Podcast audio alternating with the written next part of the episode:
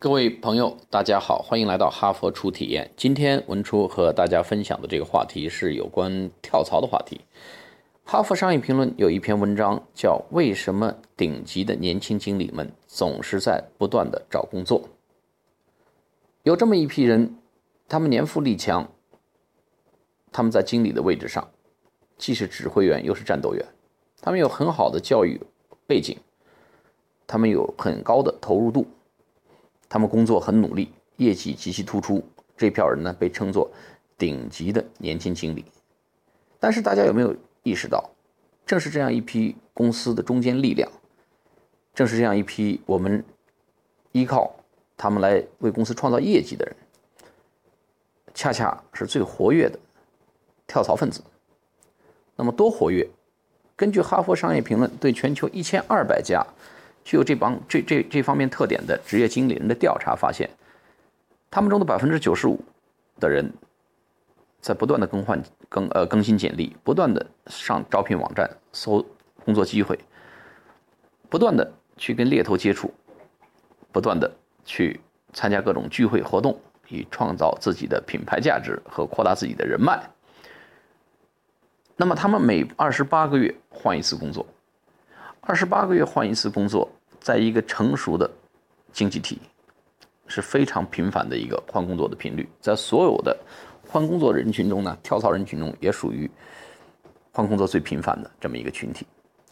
那是什么原因造成了这些年轻有为的经理如此频繁换工作呢？不可否认的是，三十而立，在这个年龄上的年轻的经理们，有着巨大的生活和经济压力，上有老下有老小。娶妻生子、房子、车子，哪一方面都需要钱，所以为了钱而跳槽，为了钱的满足而跳槽，这是非常可以理解，也是在发生的事情。但除此之外呢，他们有几方面的不满足，是他们对眼下雇主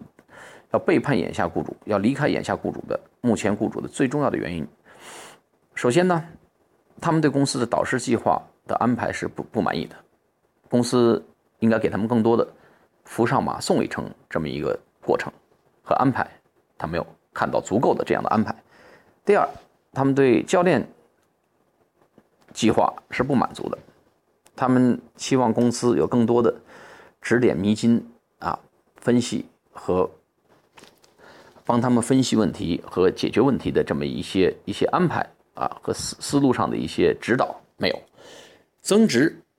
是不够的。第三点呢，就是他们对公司的培训计划是不满意的，认为公司不能够给他们提供足够的增值的空间。除此之外，他们对来自于公司直接顶头上司和公司高层的支持是不够的，充满了这个“幼儿马儿好，幼儿马儿不吃草”的无奈感。最后呢，他们对公司不能够给他们提供一个跨国性的这个这个呃在团队中扮演角色的这个机会啊，以及无法去尝试一些新的职能部门的挑战性的工作，也是不满足的。所以就是这几点不满足，促成了他们啊离开现有的雇主，去投奔到新的一个环境之中。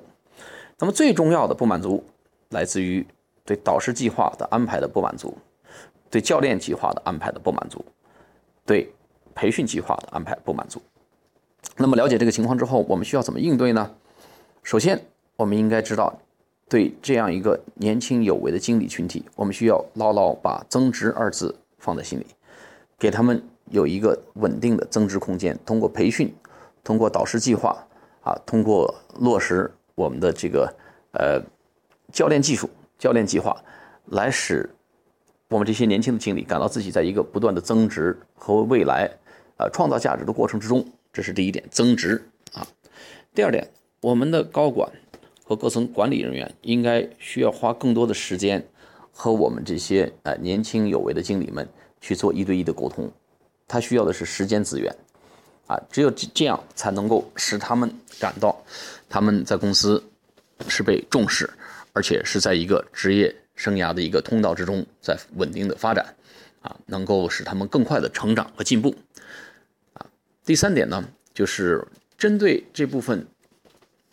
年轻经理的一个跳槽的一个特点。我们可能需要对一些关键的位置做一些呃呃有选择的的一些备选方案，以防止万一出现这种跳槽局面的时候呢，我们不至于措手不及啊。呃陷入一种慌乱之中。所以这三点就是我们能给到我们企业家朋友、我们企业高管和老板的一些关于如何留住这批呃青年才俊的一些想法。简单的讲呢，就是牢记增值两个字。第二，牢记一个指导原则，就是你不养人，人不养你；你不培养他们啊，他们呢也不陪你玩。那对于我们这些跳槽的朋友们呢，我们想讲，就是首先恭喜您属于这个青年才俊顶级经理这么一个范畴啊。但是呢，也希望您牢记，呃，慎用您的简历资源啊。同时呢，我们也想讲，对任何一个经理的位置来讲，对上对下平级管理。从来都没那么容易，不在一个位置上潜心待个四五年，没有办法去经历更多的困难环境和凶险，您无法成长。所以呢，每四年五年，它会使很多问题暴露出来，也恰恰是您必须要去面对和去解决和去跨越的屏障和障碍。啊，如果始终无法去经历这些，您没有办法成长。所以我们也建议我们的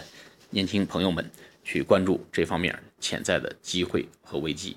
好，今天的分享就到这里，谢谢大家，再见。